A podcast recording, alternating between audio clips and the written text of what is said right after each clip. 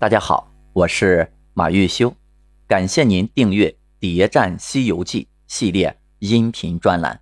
喜欢的朋友啊，点赞、转发、评论。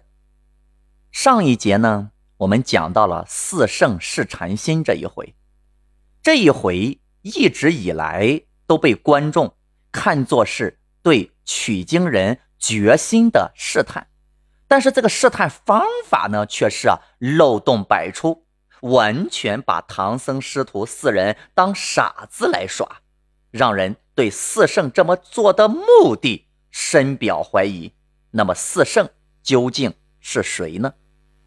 四圣离开时留下了一张简帖，上面写道：“骊山老母不思凡，南海菩萨请下山，普贤文殊结识客，化成美女在林间。”圣僧有德还无俗，八戒无禅更有凡。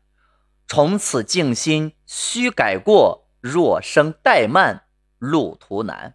好了，骊山老母不思凡，这就是个病句儿。你不思凡，你来凡间干嘛呢？对吧？这句话就和“此地无银三百两”啊是一个意思。如果四圣。不是为了试探取经人这个目的才下山的，那么他们怎么又被取经团队给撞上了呢？他这事儿啊，得问孙悟空。如果没有孙悟空，绝对不可能撞上四圣深山老林的聚会。原著当中这样写道：“说好大圣，把金箍棒转一转。”万道彩云生，那马看见拿棒，恐怕打来，慌得四肢蹄是急如飞电，嗖的跑将去了。唐僧手软勒不住，尽他烈性奔上山崖。等师傅喘息使定，才发现前面来到了一处人家。孙悟空。对白龙马一向很好，连担子行李都不让他驮。那么今天为什么要拿起金箍棒，要做打他的这个架势呢？小白龙是一路狂奔，就来到了四圣聚会的场所。这下子把四圣啊来了个突然袭击，四圣只好硬着头皮接待他们。那么四圣为什么？在这儿集体出现呢？你要说来打麻将的，那唐僧师徒那指定不信呢，所以只能说是来考验他们取经决心的，找了个借口。那么咱们仔细想想，试探取经的决心，这事儿啊，本来就是多此一举的傻事儿。那你要真试出问题来，那反而就成大问题了。你观音菩萨自己选的取经人，自己组建的取经团队啊，你自己再去试探一番，然后试探完证明了你找的这伙人都是些好色之徒，那你这不自自己打自己脸吗？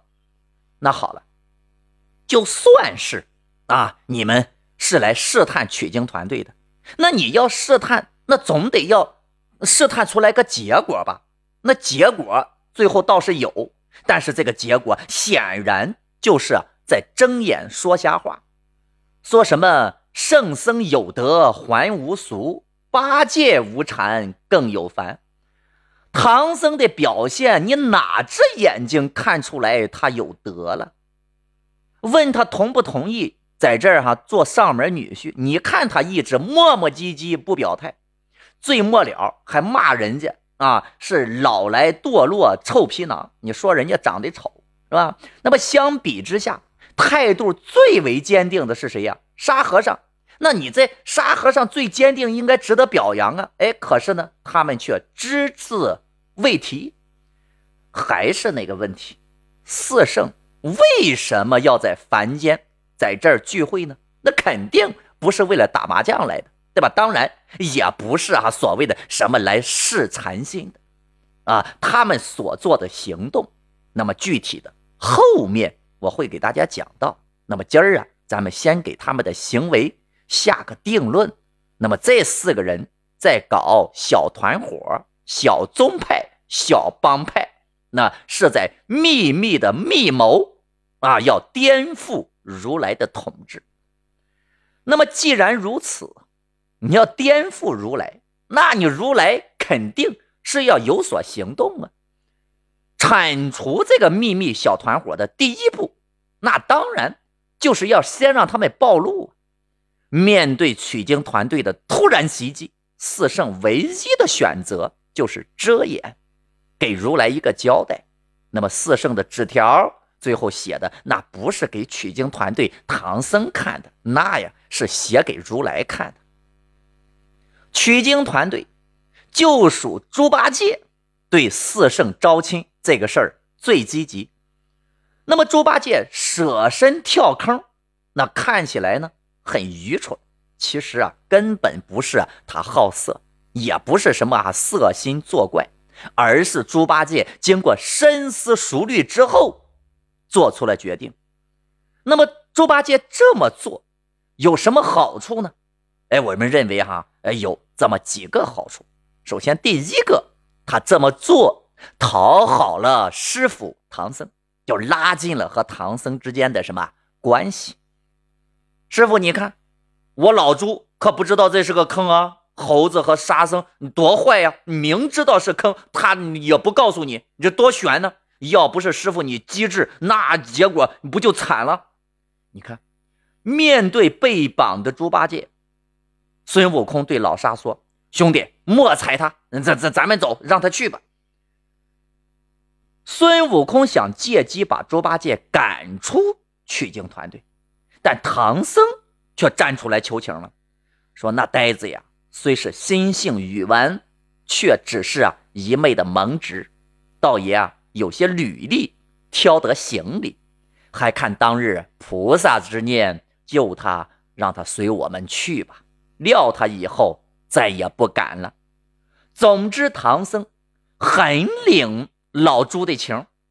从这次以后，唐僧。”就开始处处偏袒猪八戒，在取经团队当中，这个唐僧深深的知道，猪八戒和自己一样，都是被孤立的对象，在孙悟空面前，自己呀就是一只被保护起来的宠物，而只有在老猪面前，自己啊才感觉到自己啊是师傅，啊，才感觉自己像个人，哎。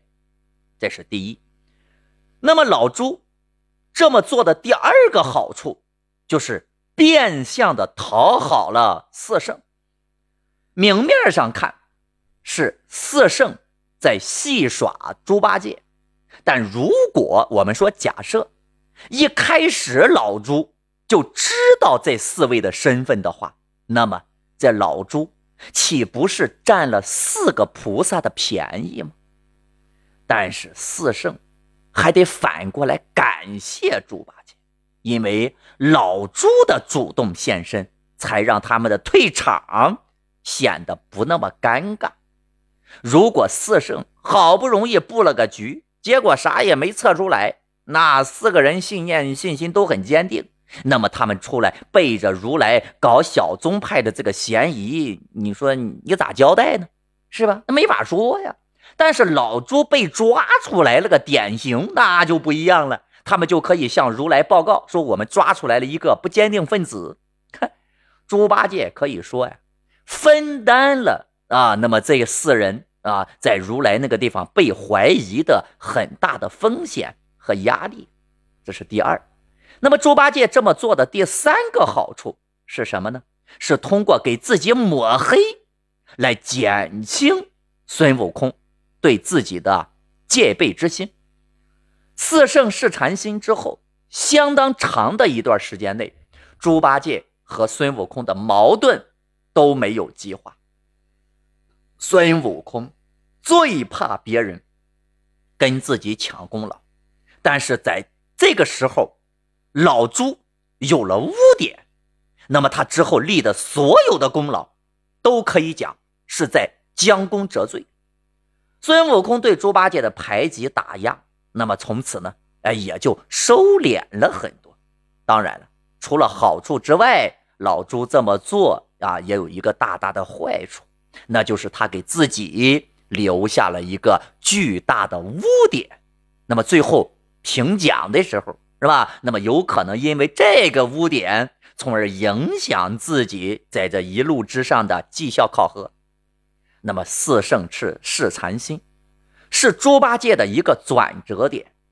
从这里，老朱不得不给自己的前途重新找一条新的出路。那么这条出路是什么呢？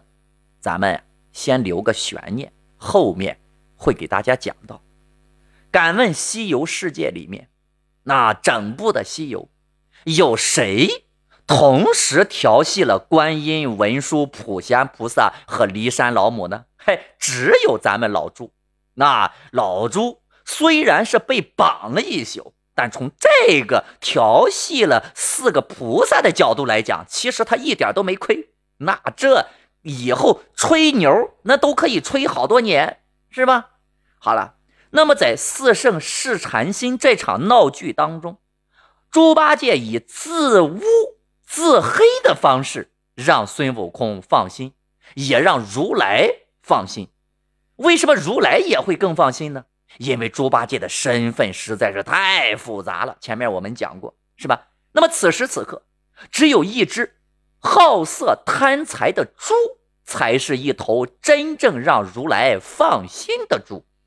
老猪加入取经团队之后，如果太积极。那很难不让人怀疑他是不是别有用心，所以啊，真的呀，在工作当中，你不要以为你你表现的积极，那就能获得领导的器重，那有时候也不一定，是吧？那功利心表现的太明显了，那你就得注意了，因为大部分的领导其实只喜欢听话懂事的下属，不喜欢哈这种啊这这冒头的冒尖太过主动抢处处抢风头的，哎这样的孙悟空这样的人。对吧？你就看这个孙悟空和猪八戒在唐僧在领导面前，你就知道了，是吧？你看啊，孙悟空处处抢风头，但是哈不受待见，是吧？猪八戒处处装傻，是吧？你听话，你懂事你啊是这这个听话照做。你看，哎，他就还很受哎这个啊领导啊很受师傅唐僧的喜爱和喜欢，是吧？其实哈放到团队当中啊也是一样的。那么猪八戒之前他是没搞清楚。那谁才是取经团队的真正的领导人？经过一路走来，他终于醒悟了，孙悟空才是绝对的老大。那么，首先他要处理好的不是和唐僧的关系，而是和老孙的关系。事后，猪八戒那么在此时啊，就做了一个坚定的表态，说从此以后，那再也不敢妄为啊，就是累折了骨头啊，也只是磨尖鸭蛋，那随师傅西域去也。其实他等于是默认了啊自己那在这一路上必须得要挑担子的这个事实。猪八戒低头服软儿，那么使取经团队终于进入到一个相对稳定的发展时期，取经计划当然也就进入到了一个全新的阶段。那么四圣试禅心啊，下一站就到了什么武装观了。